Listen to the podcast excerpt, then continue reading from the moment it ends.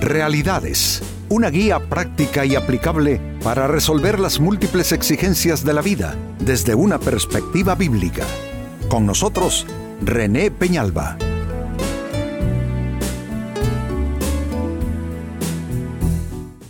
Amigos de Realidades, sean todos bienvenidos.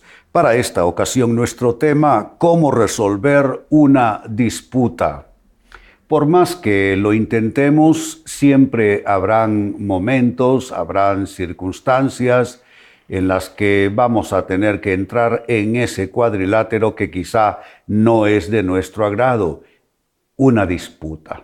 Las disputas se pueden dar, amigos, incluso sin que necesariamente haya un tema de tal importancia. Una discusión puede surgir con la taza de café, eh, puede surgir por conversar sobre el estado del tiempo. Amigos, las disputas son parte de la vida, me parece que es, entran dentro del plano de lo imposible, eh, pretender no, no tener disputas alguna vez. Tenemos que hacerlas. Por supuesto, hay que diferenciar entre aquellos que viven en disputa constante, esa es su actitud frente a la vida, ese, ese es incluso su, su ambiente, su atmósfera preferido pero hay personas eh, con otro temperamento, personas que prefieren la paz al conflicto y no obstante tendrán de todas formas que vivir una situación de disputa. Así es que este es nuestro tema, cómo resolver una disputa. En el libro de los Proverbios en la Biblia, capítulo 15 y versículo 1 nos dice sobre este tema lo siguiente. La respuesta apacible desvía el enojo, pero las palabras ásperas encienden los ánimos. Como vemos, la opción está allí para todas las personas. Se nos da, de hecho, aquí una fórmula para desviar el enojo. Dice que la manera en que podemos hacerlo es brindando una respuesta apacible. ¿Qué significa? Que si la otra persona se altera y tú no te alteras, entonces de alguna manera estás conjurando el conflicto. Pero si la otra persona se altera y tú también, hombre, eso puede llevar a rompimientos muy fuertes. Sigue diciendo, las palabras ásperas encienden los ánimos. Tienes esta otra opción. Si tú te descuidas y hablas con aspereza, tu cónyuge, tu trabajo, tus hijos, en fin, y tú no haces nada al respecto, entonces los ánimos, literalmente, no lo dice René, lo dice la Biblia, los ánimos se van a encender. Es una escritura formidable sobre este tema, es sólida. Pues eh, con ella como base vamos a introducir la siguiente interrogante. ¿Cómo resolver una disputa? Si están las dos opciones, resolverla vía palabras ásperas o resolverla vía respuesta apacible, desgranemos esto un poco más. ¿Cómo resolver una disputa? Una disputa. Primera clave, primera respuesta sin provocar ni encender los ánimos, tal como el texto ya nos lo estaba indicando. Si tú provocas a la otra persona, bueno, como quien dice, el que agita el viento cosecha vendavales. Si tú provocas el ánimo de otra persona, hombre, es que todo mundo tiene su límite. Hay quienes tienen un límite más corto, otros más largo, pero aquí el tema no es ese, aquí el tema es quién está ejerciendo una provocación. Tú puedes provocar a un santo y a fuerza de provocarlo lo vas a alterar y su ánimo se va a poner efervescente. Y mucho más, a una persona que ya de por sí lo es, no es una cosa razonable ponerse a, con temas o con actitudes o con acciones de provocación. Así es que el primer consejo es no provocar ni encender los ánimos. Yo, yo quisiera animarte amigo, amiga, a que tú hagas una rápida consideración de aquellas personas en tu ámbito eh, de, vida, en tu casa, en tu trabajo. ¿A cuáles personas quizá tú estás provocando más? No porque tú tengas algo contra esa persona, pero quizá hay algo en tu forma de ser que provoca a la persona. Porque uno no solo se puede poner en el plano, es problema de ella, ¿Es problema de él? Sí es problema de ella y sí es problema de él. Pero también tú responsablemente debieras preguntarte si hay algo en tu personalidad en tu manera de actuar, que le resulta una provocación a esa persona, entonces lo responsable es que tú pienses, indagues sobre eso y hagas algún correctivo. Así es que ahí está, cómo resolver una disputa sin provocar ni encender los ánimos. Segunda respuesta, cómo resolver una disputa sin ofender ni agredir al contendiente. Esto ya entra en el plano de donde quizá la situación se ha degenerado bastante, porque creo que son pocas personas las que así de entrada y de inicio van a tornarse hostiles y agresivas y van a ofender.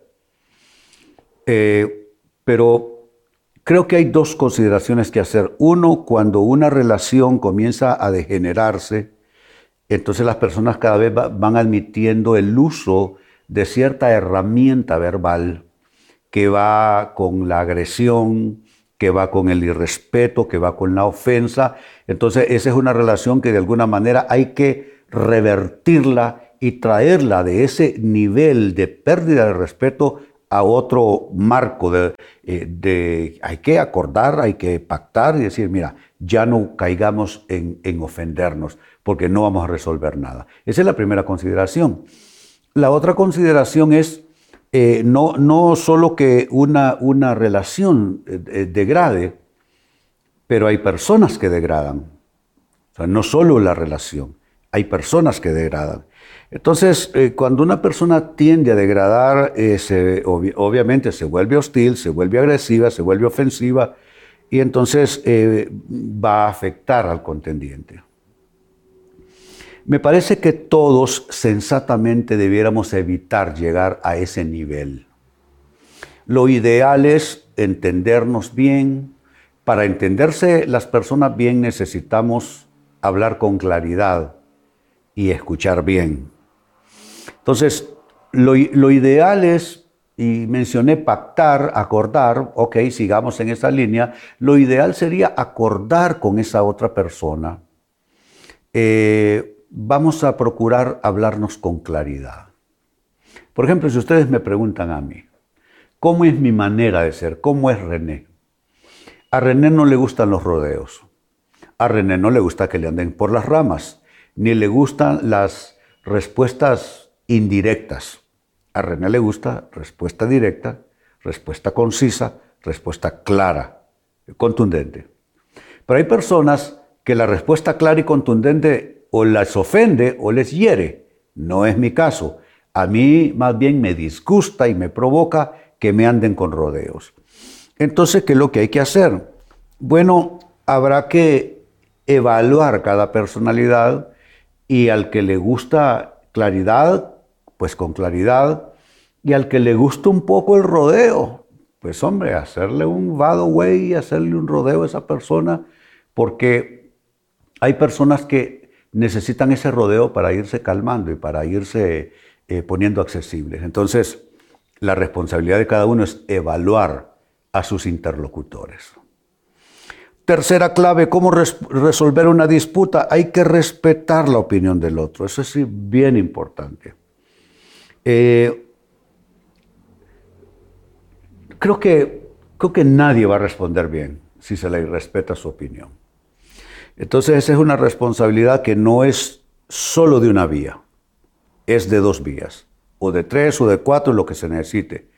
Eh, ¿Qué quiero decir con eso? Bueno, no es como aquello de los padres y madres de familia con el hijo, tú me tienes que respetar, hijo, hija, me tienes que respetar. Pero el padre y la madre irrespeta al hijo, no puede ser. Siempre debe ser de doble vía y, en doble sentido. Entonces, eh, es la obligación de quienes estamos quizá en una situación de, superioridad en términos de, posicionamiento, es nuestra responsabilidad ser respetuosos de aquellos que están, pueden ser familiares, hijos, pueden ser subalternos, etcétera, ser respetuosos y respetar la opinión del otro. Y cuanto más habrá que decirlo, que se exigirá también respeto de parte de aquella persona con el que está en ese abolengo superior, que puede ser padre, madre, puede ser un jefe, puede ser cualquier persona en ese otro nivel. Sigo sumando respuestas. ¿Cómo resolver una disputa? Hay que evitar hacer el uso de mañas. Mira cómo lo pongo. Evitar hacer el uso de mañas. ¿Cuáles pueden ser eh, las mañas? Bueno, el uso del sarcasmo, el uso de la burla, el cinismo, porque si hay algo que ofende es que se rían de uno en la cara. Entonces hay que evitar bajo todas las, todos los puntos posibles, bajo todos los argumentos, hay que evitar hacerle sentir a la otra persona que no la estamos tomando en serio, que nos estamos riendo de ella, que nos estamos burlando. Evitémonos chistes pesados a costillas de la otra persona. Evitemos intentar hacerle sentir ridícula a la persona. Cuando tú intentas poner a alguien en esa situación que se sienta en ridículo, esa persona o se da la vuelta y te deja hablando solo, o esa persona se va a levantar un poco su ánimo porque el uso de estas mañas no son del agrado de nadie, excepto del que las mal utiliza. Entonces, amigos, leía para ustedes en la introducción del libro de los Proverbios, capítulo 15, verso 1. La respuesta apacible desvía el enojo, pero las palabras ásperas encienden los ánimos. ¿Cómo resolver una disputa? Fue la interrogante planteada con base en esta escritura. Pues bien, las respuestas fueron, uno, sin provocar ni encender los ánimos. Dos, sin ofender ni agredir al contendiente o a la otra persona. Tres, respetando la opinión del otro. Y número cuatro, finalmente, sin hacer el uso de mañas como el sarcasmo, la burla y hacer sentir ridícula a la otra persona. Amigos, con esto cierro el tema, de igual manera me despido. Y les recuerdo que nuestro enfoque de hoy ha sido titulado cómo resolver una disputa. Hemos presentado Realidades con René Peñalba. Puede escuchar y descargar este u otro programa en rene-penalba.com.